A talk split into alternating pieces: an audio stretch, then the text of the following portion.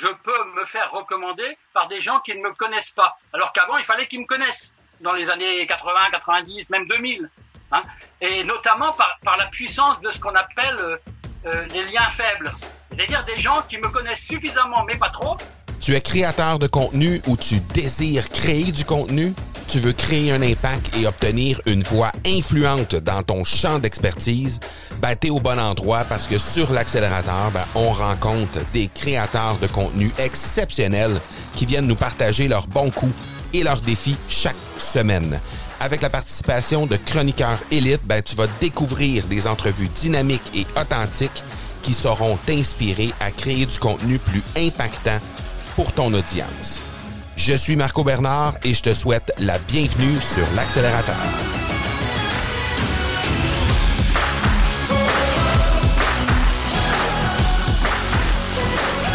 Salut, salut! Aujourd'hui, euh, dans l'épisode de la crème de la crème de l'accélérateur, et je te rappelle un peu rapidement le concept. Hein? Euh, on est rendu au 325, 330e épisode au moment où on se parle. J'ai pas le chiffre exact, je vais être bien franc avec toi, mais c'est pas grave, je sais qu'on est dans ces eaux-là.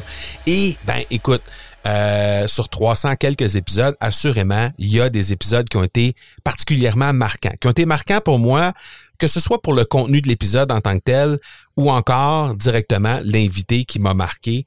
Euh, il y a des épisodes qui m'ont vraiment transformé et qui, je pense, ont transformé aussi des gens parce que vous m'en avez parlé. Alors, je te représente des extraits marquants de ces épisodes. Euh, on a déjà fait euh, l'épisode avec Sébastien Lévesque, on a fait l'épisode avec Martin Latulippe, on a fait aussi Daniel Inkel, on a fait Dan Noël et la semaine dernière, on a fait Mélissa Normandin-Roberge. Cette semaine, je te présente Loïc Simon.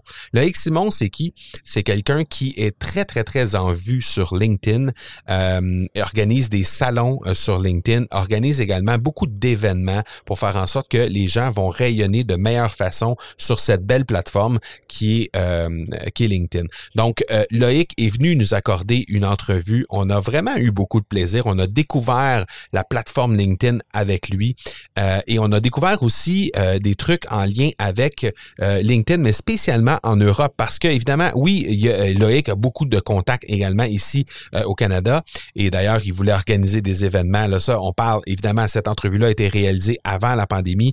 Donc, il voulait organiser des événements au Canada. Ça n'a pas pu avoir lieu au moment où on se parle. Probablement qu'il y a encore ça en tête au moment où on se parle. Mais bref, euh, j'ai très, très hâte de te le présenter parce que si tu es présent sur LinkedIn et que tu ne connais pas Loïc Simon, il y a un problème, vraiment. Donc, euh, je te présente aujourd'hui un extrait de l'entrevue que j'ai réalisée avec lui euh, en 2019 et tu vas pouvoir, évidemment, retrouver l'épisode complet directement dans les notes d'épisode. Tu vas pouvoir aller cliquer sur ce lien pour écouter l'épisode complet si ce que tu entends dans l'extrait t'intéresse, bien sûr. Et nous, ben, de toute façon, on se retrouve encore une fois la semaine prochaine où je vais te présenter un autre épisode de la crème de la crème de l'accélérateur.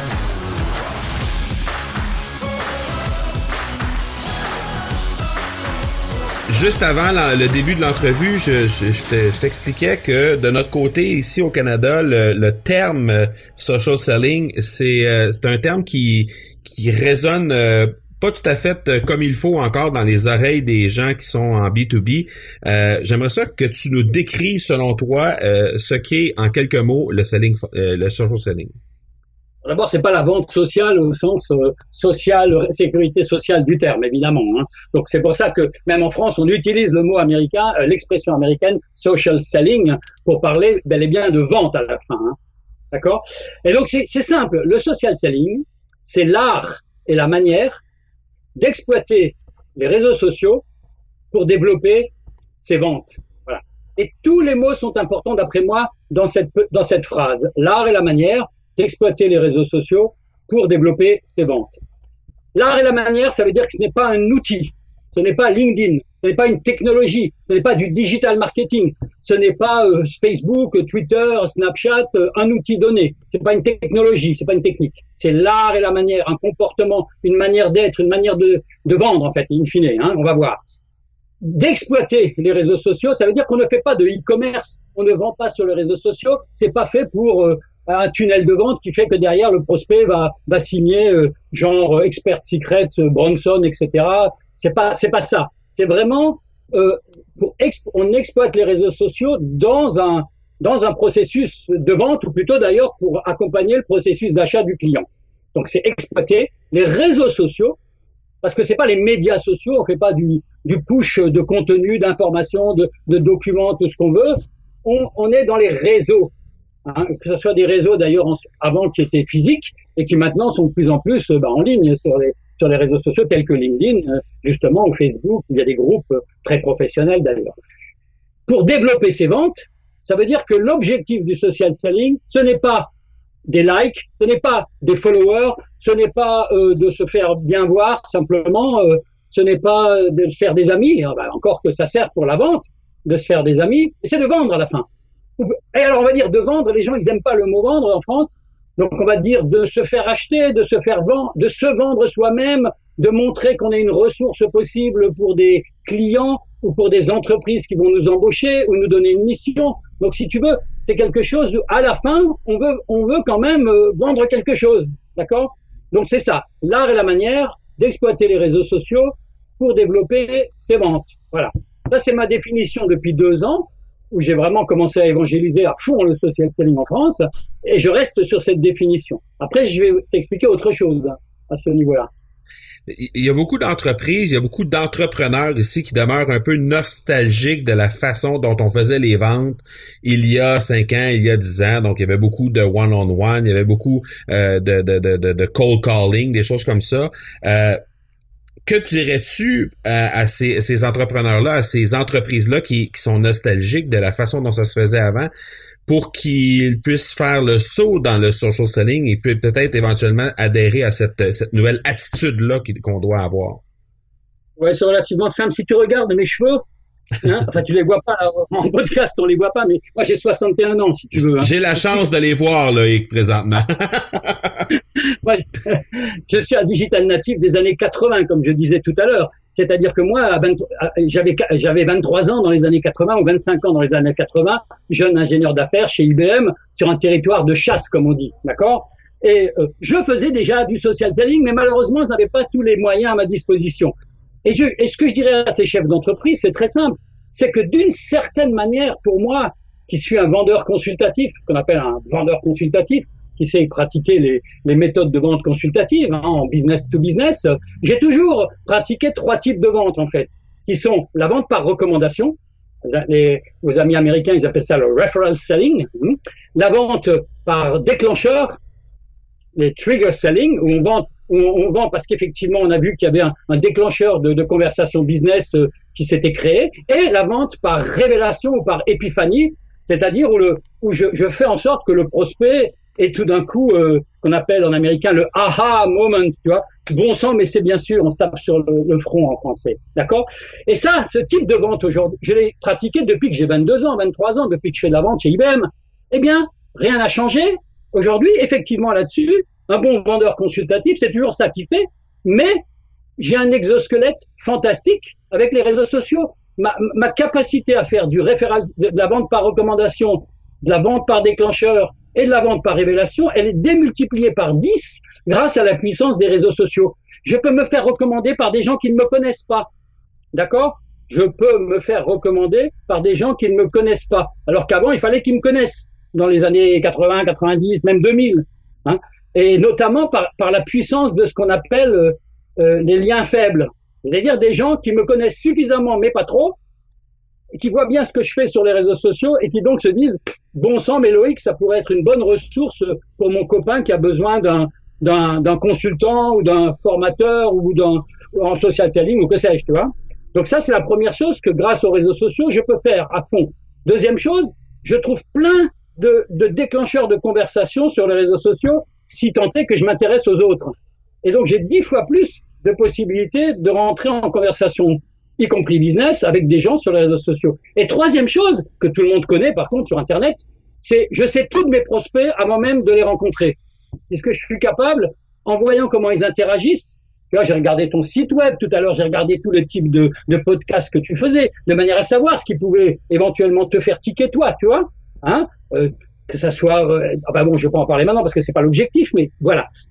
Donc, ce que je dirais à ces, à ces chefs d'entreprise, c'est que c'est complètement idiot pour leurs commerciaux et pour eux-mêmes de ne pas profiter de cet exosquelette logiciel que nous avons à notre disposition. Hein. La deuxième chose que je dirais, c'est que nos clients, honnêtement, ils veulent plus voir de commerciaux. Les clients ne veulent plus voir de commerciaux. Ils, ils font une bonne partie de leur parcours d'achat par eux-mêmes, tout seuls. Ils veulent le faire par eux-mêmes tout seuls. Ils ont besoin, par contre, de consultants, de, de ressources, de gens qui les aident à ce que j'appelle moi aider à progresser. Et, et, et, le bon social seller, le, le, le vraiment bon social seller, il n'a qu'une seule activité, une seule activité. Il aide les autres à progresser. Il aide les autres à progresser. C'est-à-dire à la fois les clients, bien sûr, les prospects, les clients, mais également ceux qui vont influencer les clients, et également tout le monde d'ailleurs, dans, ces interactions. Alors, il les aide pas à progresser dans n'importe quel domaine. Il les aide à progresser dans le domaine où, à la fin, il a envie de vendre quelque chose. Hein, si je vends du, si je vends des ERP en informatique, je vais pas commencer à aider les gens à progresser en ping-pong. Ça n'a pas tellement d'intérêt si je veux vendre de l'ERP. Hein.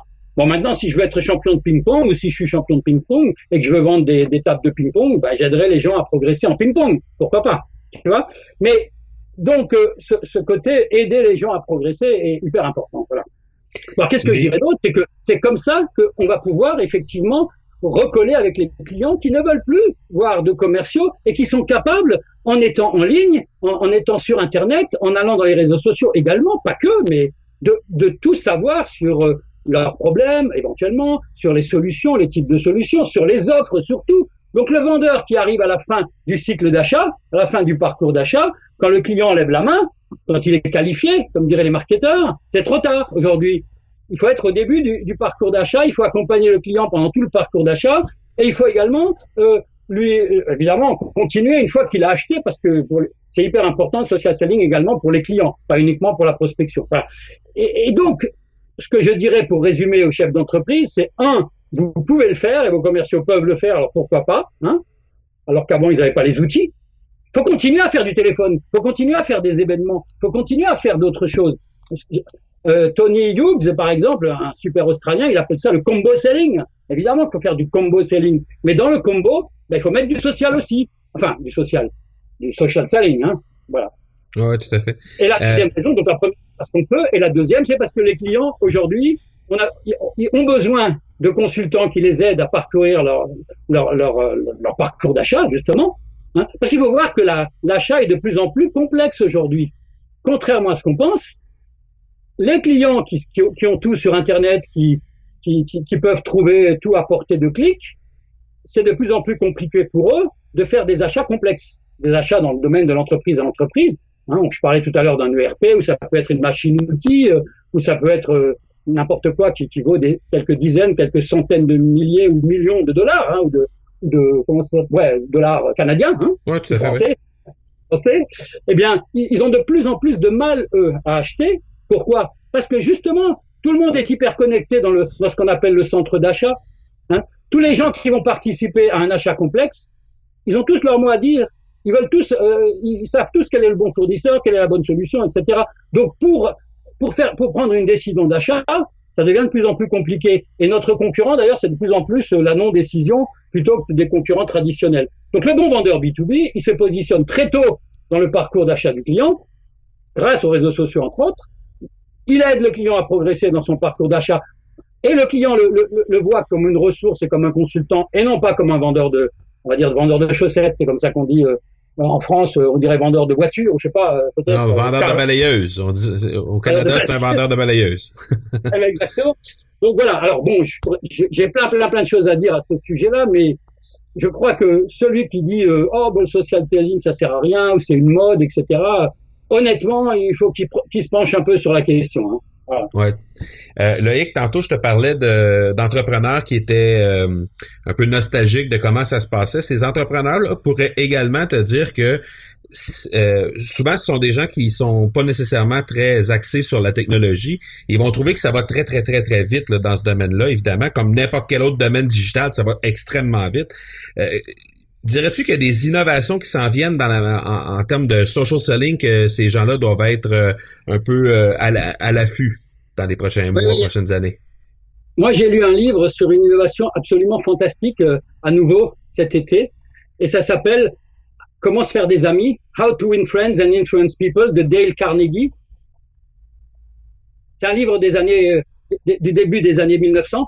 Hein et il y a toutes les innovations dont, dont, tu me parles ici. C'est-à-dire que, comme j'explique que le, le social selling, c'est une question de comportement, c'est une question de l'art et la manière d'exploiter ces réseaux sociaux, c'est surtout une question d'amour des clients aujourd'hui. Celui qui réussit en social selling, c'est celui qui aide les autres à progresser, c'est celui qui aime ses clients et c'est celui qui se comporte selon les, les principes euh, ancestraux, je dirais, de, de la manière comment on se fait des amis et comment on influence les autres de manière positive.